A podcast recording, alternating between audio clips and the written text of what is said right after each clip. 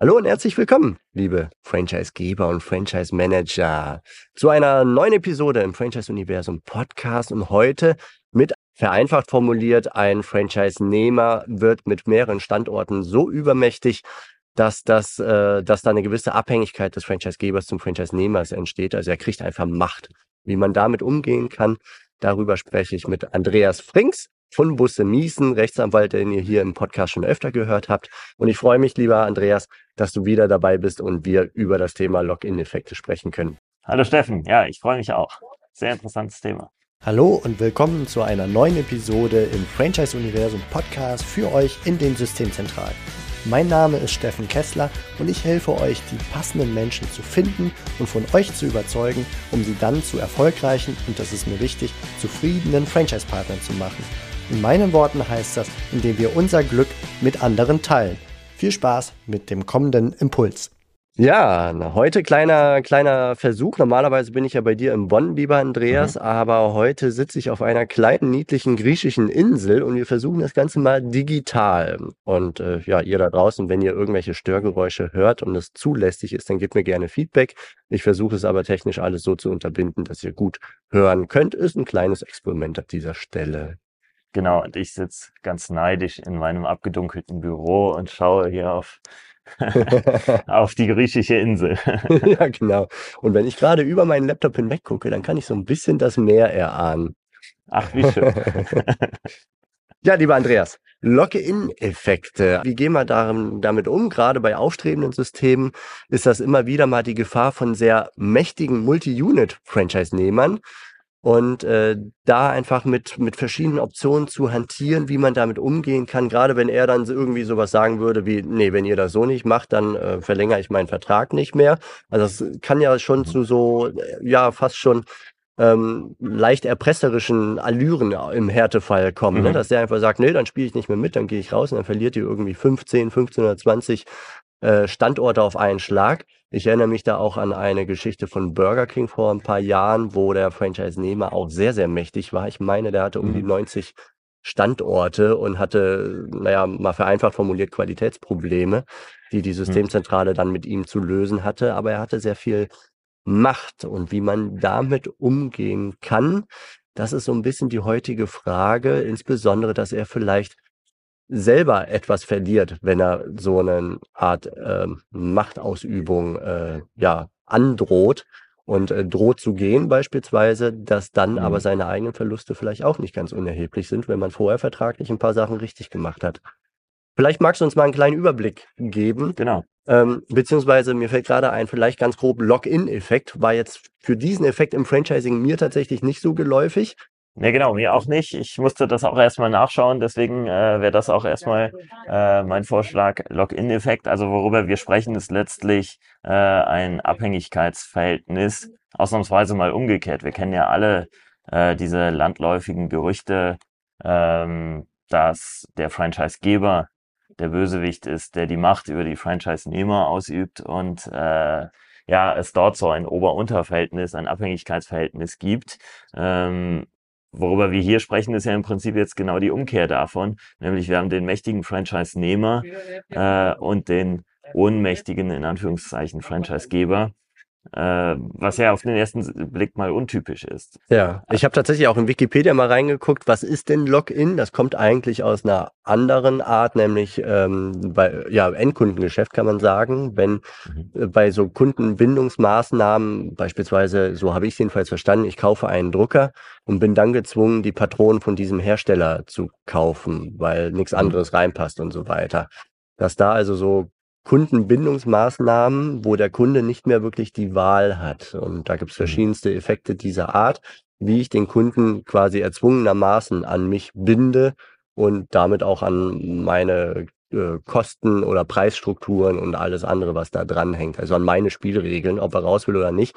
Die, die Kosten zu gehen sind für den Kunden sehr, sehr hoch. Also der Aufwand, die Umstände, gerade bei Software, man hat alles schon ganz tief verdrahtet in andere Schnittstellen und so weiter, dann die Software zu wechseln, würde einen gigantischen Aufwand äh, bedeuten. Ja, und dann ist man in so einem Login-Effekt. Man ist gefangen in dieser Struktur, weil der Preis zu hoch ist zu wechseln.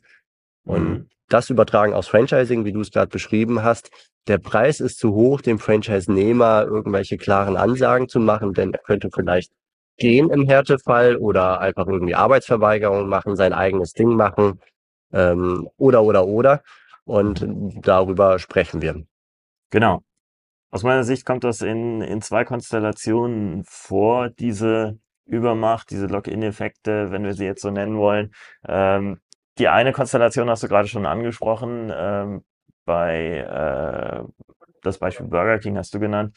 Äh, es kommt immer wieder vor, wenn ich eine Region, ein Gebiet, vielleicht ein fremdes Land an einen äh, Franchise-Nehmer oder Master-Franchise-Nehmer ähm, vergebe und dort eine Lizenz für eine größere Region vergebe mit dem Recht, Unterlizenzen zu vergeben oder dieses Gebiet zu entwickeln, ähm, dann verbindet mich nur mit dem Master-Franchise-Nehmer oder Groß-Franchise-Nehmer ein Vertrag. Und der Franchise-Nehmer hat die Aufgabe, in diesem Gebiet, in dem fremden Land, eigene Strukturen aufzubauen. Und in dem Moment, wo dann der Vertrag zwischen dem Franchise-Nehmer und dem Franchise-Geber endet, sind die Strukturen, die der Franchise-Nehmer vor Ort aufgebaut hat, natürlich immer noch da. Und ähm, aus diesem Szenario entwickelt sich natürlich dann eine solche Übermacht ähm, des Franchise-Nehmers. Das ist die eine Variante. Die andere Variante betrifft vor allen Dingen junge, kleinere Franchise-Systeme, bei denen plötzlich es sehr gut läuft und äh, die an einen äh, sehr erfolgreichen Franchise-Nehmer geraten, der mit dem System äh, gut zurechtkommt und dieses System groß macht und äh, dadurch aber dann auch eine Markt äh, erreicht, wo er die Bedingungen möglicherweise diktieren kann, weil der im Aufschwung befindliche Franchisegeber oder der, der wachsende Franchisegeber eben gar nicht die Kapazitäten hat, ähm, mit dem Franchise-Nehmer Schritt zu halten. Das äh, kommt durchaus vor. Möglicherweise auch in Konstellationen, wo man vielleicht sagt, der Franchise-Nehmer ist trotz des Franchisegebers erfolgreich und nicht mit dem Franchisegeber. Das heißt, äh, wenn die Strukturen, die es äh, bei dem Franchisegeber gibt, noch nicht so gewachsen sind, äh, wenn äh, das Projekt noch sehr am Anfang steht, gerade dann besteht natürlich die Möglichkeit wieder, dass der Franchise-Nehmer so ein gewisses Eigenleben entwickelt. Ja. Ähm, und auch bei das, jungen Pionieren gar nicht selten, ne? weil das sind halt Pioniere, die früh einsteigen in so ein System, die haben mhm. viel Eigenverantwortung, viel Power, viel Selbstbestimmung, sonst würden sie sich mhm. gar nicht trauen, als erster oder zweiter Franchise-Nehmer einzusteigen. Und genau. dementsprechend äh, sind die Strukturen noch nicht so gewachsen so früh mhm. im System, die Leitplanken noch nicht so klar und deutlich und er entwickelt dieses Eigenleben, wie du es gerade beschreibst. Ne? Das ist, äh, genau, ich, der Vorsprung einfach des Franchise-Gebers vielleicht gar nicht so groß ist, wenn der, wenn der eigene Pilotbetrieb äh, über drei, vier Jahre entwickelt ist, und ich habe dann einen Franchise-Nehmer, der zwei Jahre lang mit fünf Standorten am Markt ist, dann hat er mehr Erfahrungswerte äh, bei ja. der Anwendung des Systems. Und, und, er hat keine äh, Systemzentrale, um die er sich parallel noch kümmern muss. Ne? Also genau, kann ja wirklich genau. erfolgreicher werden im Endkundengeschäft als der Franchisegeber selber, weil er sich voll darauf fokussieren kann und vielleicht noch zwei, drei bessere Rahmenbedingungen bis hin zu Unternehmerpersönlichkeit oder so mitbringt, dass er dann bei einem System, das gerade mal zehn Partner hat, er mit seinen fünf Standorten dann plötzlich sehr, sehr mächtig wird. Mhm. Mhm. Ja, genau, das ist, äh, das ist da das Thema, so kommt das zustande. Ähm, und jetzt die Frage, wie gehen wir damit um, beziehungsweise wie verhindern wir das im besten Fall? Denn was ja nicht die Lösung sein kann, ist, keine erfolgreichen Franchise-Nehmer zu haben. Also äh, das könnte ja die Konsequenz daraus sein, dass man sagt, ja gut, äh, der wird mir zu gefährlich, der wird mir zu mächtig, äh, den will ich nicht. Das äh, ist sicherlich keine, keine gute Idee. Ja, sondern, bis hin zu, ich akzeptiere keine Multi-Unit-Franchise-Nehmer, die mehrere Standorte eröffnen. Genau, genau. Das, das könnte ja eine Konsequenz sein, ähm, aber ganz sicher nicht, denn äh, das ist letztlich das, was der Franchisegeber erreichen will, mit seinen Franchise-Nehmern zu wachsen. Ja. Und ähm, es ist auch perfekt, wenn sich das System eignet, um eben an vielen Standorten ähm, erfolgreich zu sein. Gerade in der aktuellen Zeit macht das in meinen Augen umso weniger Sinn, einen solchen Gedanken zu haben, denn äh, es ist so viel schwieriger aktuell, neue mhm. Partner aus der Gründerszene zu gewinnen. Viele mhm. Franchise-Systeme, mit denen ich spreche, und ich vermute, du führst ähnliche Gespräche, die sagen, die wachsen, also die können gute Wachstumszahlen äh, vorzeigen. Das ist dann immer so erstaunlich. Franchise-Wirtschaft wächst wieder um so und so viel. Ähm, aber sehr, sehr viel tatsächlich aus dem eigenen Dunstkreis. Also Franchise-Partner, mhm. die eben Multi-Unit machen, vielleicht auch mal Mitarbeiter, die dann ihren eigenen Standort aufmachen und so, also so Eigengewächse. Aber Multi-Unit ist ein in den letzten, aus meiner Sicht gefühlten 10, 15 Jahren deutlich bedeutsamerer Punkt geworden, der mhm. die Expansion der Franchise-Systeme sicherstellt. Und da ja. wäre es das Letzte, was man als Franchise-Geber möchte, die, diese Option zu kappen, aus Angst heraus, dass man Franchise-Nehmer zu mächtig werden lassen könnte. Ja, absolut. Nee, das ist auch meine äh, Beobachtung, dass gerade bei äh, mittleren und großen Systemen auch richtig Kapital auf Seiten der Franchise-Nehmer vorhanden ist. Und äh, das ist ja was, was man, was man schöpfen sollte äh, und nicht abwehren. Ähm, absolut. Ja. Äh, also das wäre sicherlich die falsche Variante. Es setzt natürlich immer voraus, dass sich das einzelne Konzept für Multi-Unit eignet.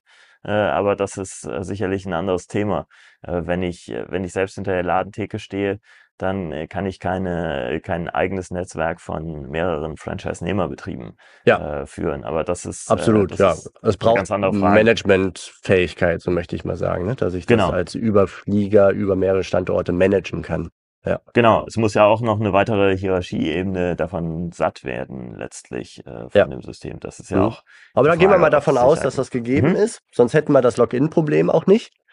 Äh, insofern, gerade mit Blick auf den Vertrag, vielleicht auch am Anfang bei Vertragsabschluss, wo es noch keinen mächtigen Franchise-Nehmer gibt, was kann ich denn da im Vorfeld schon beachten, ähm, dass, dass das gut gesteuert ist, dass man wirklich auf Augenhöhe langfristig miteinander spricht. Also wir wollen ja nicht mhm. mal zwingen, Franchise-Geber mächtiger machen, also übermächtig machen, sondern äh, wirklich eine Partnerschaft auf Augenhöhe. Das ist ja das Ziel. Ne? Zwei Unternehmer mhm. arbeiten Hand in Hand und dadurch sind beide erfolgreicher. Was kann ich da tun, um dann einen übermächtigen Franchise-Nehmer von Beginn an zu verhindern oder zumindest zu vermeiden? Mhm. Also der erste Punkt ist auf jeden Fall der bessere Franchise-Nehmer oder der bessere Anwender des Konzepts zu sein. Das heißt, funktionierende Strukturen, ein äh, vollständiges Handbuch, äh, und all diese Dinge. Also ähm, diesen Vorsprung des Franchise-Nehmers dadurch zu verhindern, dass man eben selbst gut ist. Das ist jetzt vielleicht ja. auch eine Binsenweisheit, aber das ist sicherlich der erste Punkt. Also nicht der ganz zweite, außer Acht zu lassen, ne? dort viel, viel Energie und im Zweifelsfall auch Geld reinzustecken mhm. und auch Manpower. Ne? Vielleicht jemanden mhm. dafür einstellen, der so in Richtung Konzeptentwicklung und Innovationsfähigkeit und so weiter, um ja. da eine Abhängigkeit zu erzeugen, weil die Leistung des Franchisegebers so bedeutsam ist. Das kann ja auch außerhalb des eigentlichen Geschäftsfeldes sein, äh, mhm. also des Endkundengeschäfts beispielsweise, wenn der Franchisegeber ein System aufbaut, mit dem er deutlich besser und leichter neue Mitarbeiter rekrutiert für die Franchise-Nehmer. Mhm. Das ist ja ein typischer Engpass. Und wenn ein Franchise-Nehmer dann sieht, ui, da ist so eine Art ähm, Rekrutierungsagentur in der Systemzentrale, auf die ich zurückgreifen kann zum kleinen Preis oder gar im Rahmen meiner Franchise-Lizenz. Auch das ist ja ein Klebefaktor, der für, selbst für einen mächtigen Franchise-Nehmer relevant sein kann. Vor allem, wenn noch zwei, drei andere Sachen dazukommen. Und dann ja. natürlich auch das Endkundengeschäft dort gut zu sein, innovationsfähig zu sein. Ähm, ja, ist gut, dass wir genau. das so erwähnen, dass wir nicht nur auf den Vertrag gucken, sondern eben auch gucken, ja, bleib im Kerngeschäft, idealerweise mit einem Pilotgeschäft oder mehreren und bleib dort auf dem, auf dem, wie sagt man denn, auf dem Zahn der Zeit? Nee, auf dem, auf dem aktuellen Am Stand. Zahn der Zeit, ja. Äh, ganz weit vorne. Mhm. Mhm, genau. Das ist der, der erste Punkt, denn äh, alles, was wir in den Vertrag reinschreiben, und das sind ja letztlich die Punkte, zu denen wir jetzt kommen, führen nicht dazu, dass die Zusammenarbeit besser wird. Sie kann, äh, man kann halt die Zusammenarbeit, regeln. Wir können äh, aufschreiben, was passiert, wenn es nicht so funktioniert, wie wir uns das vorstellen. Aber letztlich die gedeihliche Zusammenarbeit muss immer unabhängig vom Vertrag äh, funktionieren. Den Vertrag sollen wir nach Möglichkeit gar nicht brauchen. Das ist ja äh, das Optimum. Ne? Das ist auch ja. immer die Diskussion, wenn wir über Vertragslaufzeiten und so weiter sprechen. Denn auch das wäre ja äh, vielleicht eine, ein Ansatz zu sagen, okay, wir machen einfach 25 Jahre Vertragslaufzeit und dann bleibt er schon im System.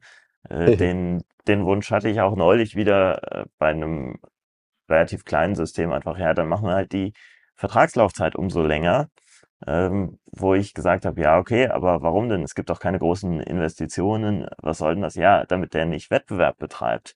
Und das ist ja genau das, ja. Wir ja. verhindern den Login-Effekt dadurch, äh, dass wir ihn länger vertraglich an uns binden. Das der kann nicht funktionieren. Genau, das kann nicht funktionieren. Zum einen finden wir dann wieder, darüber haben wir wann anders schon mal gesprochen, nur Leute, die ähm, sich diese Gedanken nicht im Vorfeld machen äh, das heißt, äh, die sich nicht daran stören, dass sie eingeschlossen werden, dann umgekehrt. Und zum anderen führt es nicht dazu, dass jemand äh, zufriedener Franchise-Partner ist. Das Ziel muss sein, dass die Vertragslaufzeit gar nicht so die große Rolle spielt, weil sobald die ausläuft, der Partner natürlich Interesse daran hat, eine Verlängerung zu bekommen. Und ja, also. deswegen, das ist sicherlich keine vertragliche Gestaltung, mit der wir diese Login-Effekte in den Griff bekommen. Ja. Vielmehr müsste man sich anschauen, wie sieht das aus mit den Standorten? Wenn wir jetzt über standortgebundene Systeme sprechen, was ja doch die Mehrheit ist. Das heißt, habe ich die Möglichkeit, auf diese Standorte zuzugreifen, wenn der Franchise-Vertrag endet.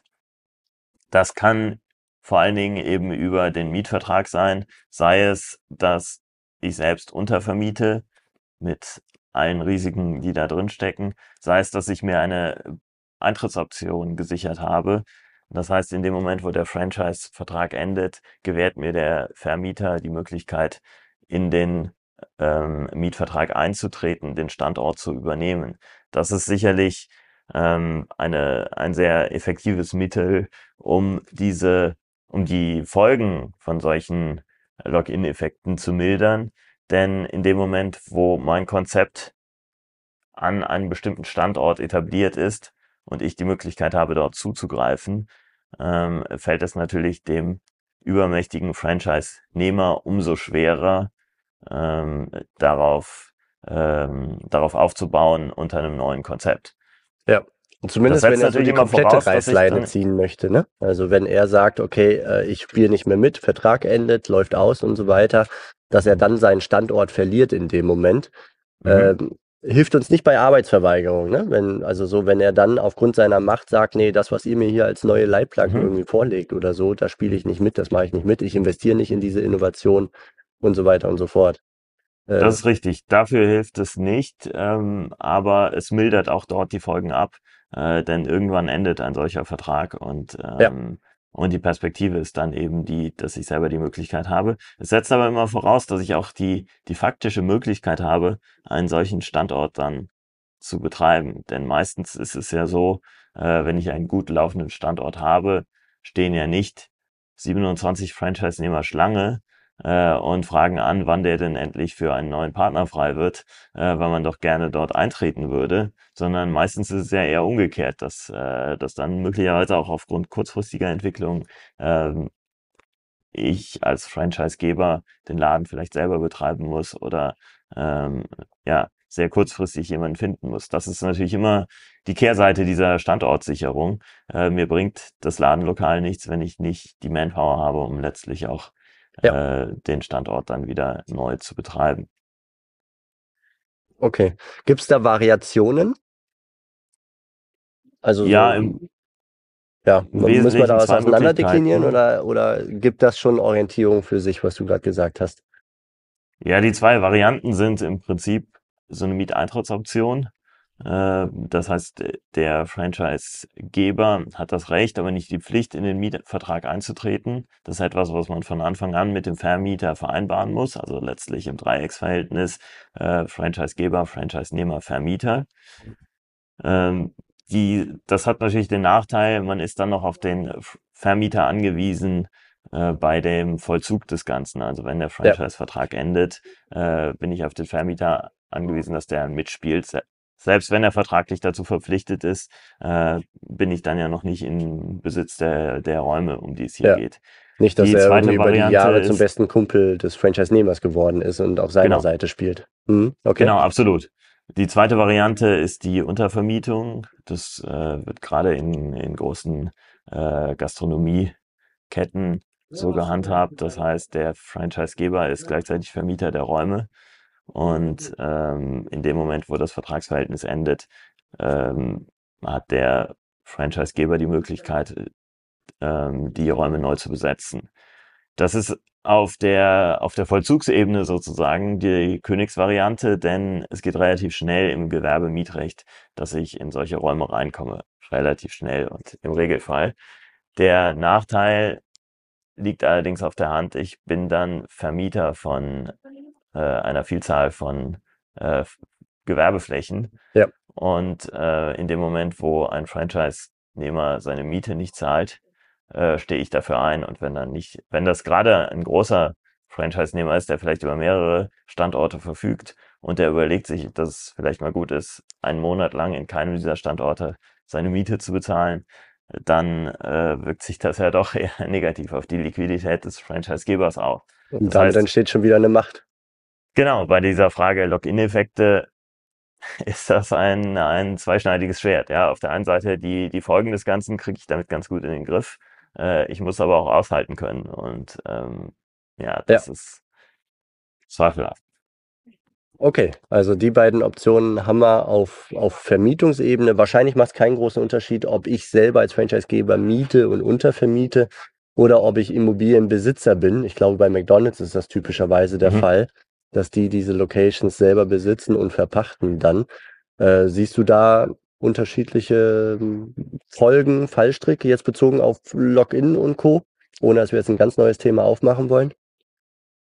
Nicht wirklich, denn äh, in aller Regel werden das ja auch, wenn es um, äh, um Eigen, also um Immobilien im Eigentum geht, wird es ja auch um Finanzierung gehen und die Unterschiede sind dann überschaubar. Bei dem einen muss ja. ich eben die, ähm, die Darlehen zurückführen, bei dem anderen die Mieter an den Hauptvermieter zahlen. Das dürfte sich in etwa, was die Auswirkungen angeht, ähm, ja, die Waage halten, würde ich mal sagen. So, und jetzt hast du uns noch so eine kleine schwarze Box mitgebracht mit einem kleinen, äh, cleveren Schachzug, an den nicht allzu viele denken. So hast du es zumindest im, im Vorgespräch äh, mhm. beschrieben, dass, dass es noch eine weitere Option gibt, abseits dieser Mietgeschichte, die manchmal ganz attraktiv sein kann, aber über die man gerade in Bezug auf mächtige Franchise-Nehmer noch gar nicht so nachgedacht hat. Vielleicht magst du genau, diese absolut. schwarze Box mal öffnen. Die schwarze Box, die du meinst, ist sicherlich, sich an dem Franchise-Nehmer zu beteiligen. Das heißt, äh, gesellschaftsrechtlich eine Beteiligung einzugehen. Wir denken natürlich immer an den Unternehmer als Franchise-Nehmer, also eine Einzelperson.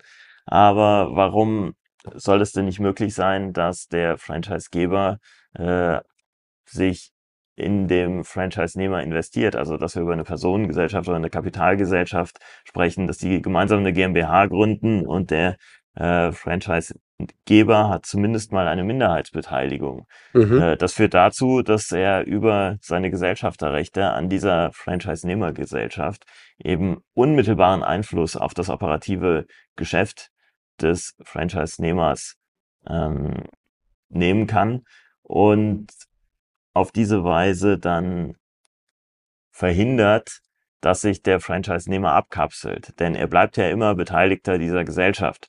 Ja. Und äh, eine Gesellschafts, äh, ein Gesellschaftsverhältnis zu lösen, ist deutlich schwieriger, als nicht das zu tun, was im Franchise-Vertrag steht. Und es hat noch den positiven Nebeneffekt, dass der Franchise-Nehmer über das äh, Kapital, über die Gewinne letztlich an dem Erfolg des äh, Franchise-Nehmers ähm, profitiert. Und deswegen ist das aus meiner Sicht, gerade wenn wir über größere Einheiten auf Franchise-Nehmerseite sprechen, sicherlich eine gute Möglichkeit. Da kommen bei mir sofort zwei Fragen auf. Einerseits, wie viel Minderheit ist okay? Also ist quasi von 1% bis 49% alles denkbar oder gibt es so eine Art äh, Schwelle, zum Beispiel bei 25% und ähnlichem? Das ist so die, die eine Frage, die ich mir dann stelle, wenn du das so beschreibst. Und ähm, die andere Frage, die ich mir stelle, ist, zu welchem Zeitpunkt mache ich das? Mache ich das, versuche ich das, falls ich kapitalstark bin, von Beginn an mit möglichst vielen, gar allen Partnern zu machen? Oder erst ab dem Moment, wo ich eine noch nicht im Konflikt bin, aber eine Übermacht ähm, absehen kann und versuche mich dann nachträglich einzukaufen, wo natürlich der Franchise-Nehmer ja auch äh, zu bereit sein kann. Das wären so die beiden Gedanken, die mir dann entstehen. Mhm. Also was die Beteiligungsquote angeht, da gibt es keine, keine starren Grenzen oder keine, äh, kein richtig und falsch. im Prinzip reicht ein Prozent Beteiligung, wenn es jetzt nur um Informationsrechte geht. Äh, denkbar wäre aber sogar eine Mehrheitsbeteiligung letztlich. Also da ist alles äh, möglich. Äh, ich erzähle in dem Zusammenhang immer, ich hatte mal einen Mandanten hier sitzen, der äh, ganz, äh, ganz freudestrahlend berichtete, dass er sich einen Investor gesucht hat und ähm, aber so clever gewesen ist, dem nicht mehr als 24,9 Prozent der Anteile zu geben. Äh, er hat aber seinen Gesellschaftsvertrag nicht dabei. Und ähm, ja, dann schickt er ihn dann ein paar Tage später nach.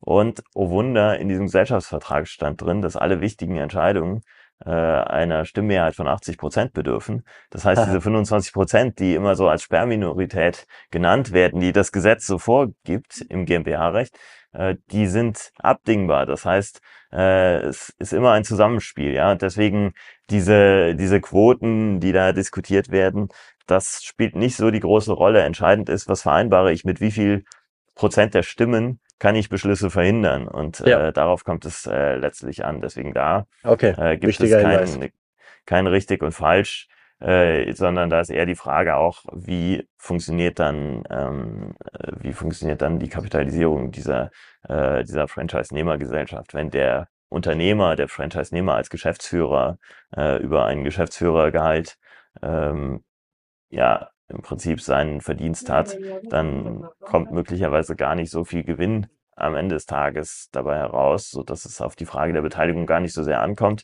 Denkbar ist aber auch genau der umgekehrte Fall. Denkbar ist auch, dass der Franchisegeber besonders kapitalstark ist und auf diese Weise dann auch ähm, auf diese Weise auch Kapital dann äh, der Gründung hinzufügt.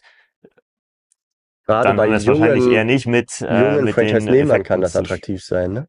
Genau, genau. Das, das wäre ja durchaus denkbar. Denkbar ist auch der umgekehrte Fall, dass, äh, dass wir einen Franchise-Nehmer als reinen oder nahezu als reinen Kapitalgeber äh, uns hinzunehmen. Ne? Das ist äh, auch denkbar. Mhm.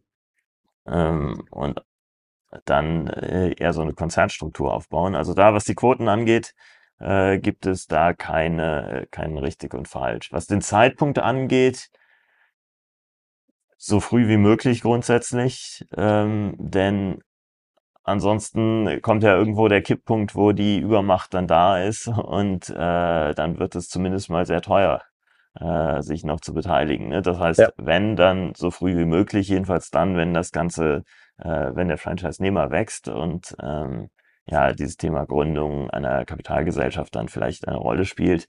Äh, möglicherweise von Anfang an, wenn wir über Expansion in, in fremde Gebiete sprechen. Mache ich das mit allen Ja oder Nein, ist die große Frage. Denkbar wäre es, ausschließlich so zu expandieren und dann vielleicht mit tendenziell weniger Franchise-Nehmern größere Gebiete zu entwickeln. Schwierig wird es ab dem Zeitpunkt, wo ich bei 200 Franchise-Nehmern mit am Tisch sitze und, Mhm. ähm, und dort Gesellschafterrechte ausübe. Dann brauche ich halt wieder ganz neue Strukturen. Und da ist die Ja. Frage, ob ich mir möglicherweise dann ein Stück weit die Vorteile des Ganzen ähm, nehme. Aber auch da gibt es keinen richtig und falsch. Ja, ein Ansatz könnte ja vielleicht auch sein, okay, ich nehme den Franchise-Nehmer ganz normal mit ins Boot als One-Man-Show-Franchise-Nehmer sozusagen. Mhm. Und ähm, in dem Moment, wo der zweite oder dritte Standort kommt, dass man dann, dann kommen wahrscheinlich diese Gedanken GmbH und Co. ja auch, dass man dann Mhm. sagt, okay, lieber Franchise-Nehmer, du hast einen guten Job gemacht mit deinen ersten ein, zwei Standorten. Wenn du magst, ich unterstütze dich, dass du nicht nur mit äh, dem dritten Standort jetzt wächst, sondern in sehr kurzer Zeit noch einen vierten Standort äh, wachsen kannst und dafür beteilige ich mich und gebe, Ge schieße Geld zusätzlich mit rein. Das müsste ja eigentlich attraktiv für dich sein, dass du Mhm. deine eigene Expansion beschleunigen kannst, weil du finanzielle Unterstützung bekommst, ohne dich an eine Bank oder ähnliches wenden zu müssen. Sofern Mhm. du dich nicht schon mit dem ersten Standort zum mehrfachen Millionär gemacht hast und Geld keine Rolle spielt. Ja, genau. Das setzt ja immer voraus, dass dann auch auf Franchise-Geberseite äh, die entsprechenden Möglichkeiten da sind. Ne? Das äh, Ja. ist unterschiedlich. Cool, okay. Also ich glaube, wir haben da einen ganz guten Rundumschlag auf das Thema Login-Effekte gemacht. Hast du noch Mhm. irgendeinen Punkt, den wir unterschlagen haben, den du hinzufügen möchtest? Haben wir irgendwas vergessen? Nein, eigentlich nicht. vielleicht den einzigen Punkt nochmal so zur Erinnerung.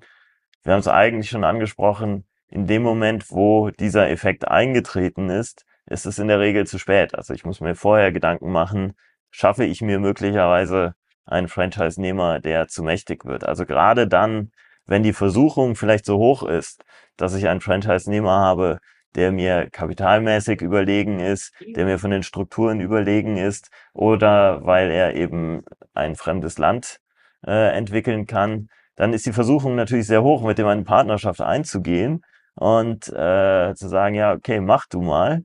Nur das ist der Punkt, an dem ich misstrauisch werden muss, oder was heißt misstrauisch, an dem ich Vorsorge treffen muss.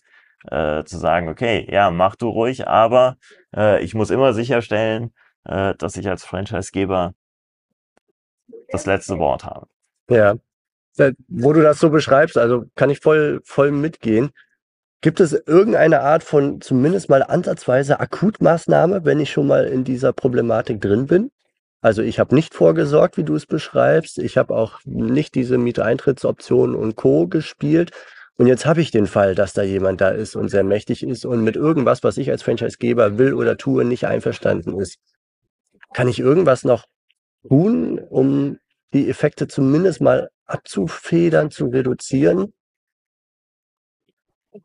Ja, wahrscheinlich während den Anfängen, also beim, beim ersten Mal schon konsequent sein, äh, so schmerzhaft das ist. Denn das Problem ist, wenn es einreißt, wenn ich beim ersten Mal sage, okay, es gibt eine Sonderregelung für den besonders mächtigen Franchise-Nehmer, dann gibt es diese Sonderregelung beim zweiten und beim dritten und beim vierten Mal auch. Und dann entsteht irgendwann das Franchise-System im Franchise-System.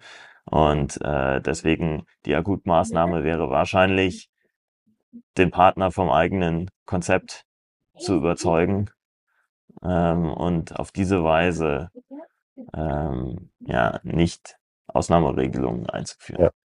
Ja, ja ich glaube, das ist die, die, der wichtigste Fokus, den man bei all dem, was wir jetzt diskutiert haben, haben kann, den Klebefaktor so hoch zu haben aufgrund des Nutzens, den man erbringt als Franchisegeber. Was mhm. zumindest für mich zu meinem Punkt auch passt, dass der Franchise-Geber ja sein Glück mit dem Franchise-Nehmer teilen soll. Das hat bei einem sehr mächtigen Franchise-Nehmer dann sehr, sehr gut gepasst. Ähm, aber seine Aufgabe ist es einfach wirklich Nutzen zu bringen, Sachen zu vollbringen, die für den Franchise-Nehmer nützlich sind, weil eine Systemzentrale mit Manpower für viele einfach innovativer oder eben wie besagte äh, Mitarbeiterrekrutierungsgeschichten, also auf Spielfeldern unterwegs ist, im Marketing und Co., wo der Franchise-Nehmer selber trotz aller Qualitäten nicht so stark alleine ist oder sein kann. Und da ja. den Fokus drauf zu legen, auch wenn ich so ein kleines Kosmetiknetzwerk oder sowas, da habe ich es in der Vergangenheit mal von Franchise-Gebern gehört. Die haben gesagt, irgendwie habe ich erstaunlich viele Franchise-Nehmer, die nach fünf Jahren mein Schild abhängen, ein neues Schild mhm. dranhängen. Weil sie mhm. am Anfang die Technologie gelernt haben, die haben gelernt, wie man was auch immer in der Kosmetik dann macht, wie die Maschinen funktionieren, wie die Abläufe, die Prozesse. Und danach war der Nutzen nicht mehr spürbar. Und ja. das müssen wir verhindern, schon im Geschäftsmodell, im Geschäftskonzept und in den Leistungen der Systemzentrale. Das ist wahrscheinlich der größte Verhinderer von übermächtigen Franchise-Nehmern, die keinen Bock mehr haben auf das, was ich als Franchise-Geber tue. Absolut, das ist aus meiner Sicht die Lösung für alles. Also das ist natürlich jetzt äh, leicht gesagt. Ja. Äh, vor allen Dingen auch aus meiner Perspektive, wenn ich den Vertrag gestalte. Ähm, ja, der Vertrag soll in Ordnung sein, äh, aber oder er muss in Ordnung sein, aber ich krieg genau das mit dem besten Vertrag der Welt nicht äh, auf nicht wieder gerade gebogen, ja, sondern ja äh, das Konzept muss funktionieren und wenn das Konzept funktioniert, brauche ich bestenfalls den Franchise-Vertrag nicht. Und äh, das gilt auch eben für diese Effekte, die wir hier besprochen haben. Super. Lieber Andreas, vielen Dank für die Einblicke. Die Episode ist tatsächlich länger geworden, als ich es ursprünglich erwartet hatte, aber ich glaube, wir haben viele sehr relevante Punkte gut mhm. besprochen und dafür vielen lieben Dank. Viele Grüße aus Griechenland von der Insel zu dir nach Bonn und zu euch, liebe Zuhörer, wo auch immer ihr gerade seid. Macht es gut. Ciao. Tschüss. Das war's für heute von mir hier im Franchise Universum Podcast. Ich freue mich, wenn für euch ein passender Impuls dabei war und wenn ja, dann leitet ihn gerne an eure Kollegen innerhalb der Systemzentrale weiter und ganz besonders empfehlt sehr gerne diesen Podcast an eure befreundeten Franchisegeber und Franchise Manager, denn es ist natürlich noch lang nicht jeder in der Podcast-Welt angekommen. Und sehr gerne hinterlasst mir eine nette Bewertung auf iTunes. Das hilft mir, diesen kleinen Nischen-Podcast für die Franchise-Wirtschaft leichter auffindbar zu machen. Ich wünsche euch eine gute Zeit, teilt euer Glück, euer Wissen, euren Erfolg mit euren Franchise-Partnern. In diesem Sinne macht es gut, bis zur nächsten Episode. Ciao.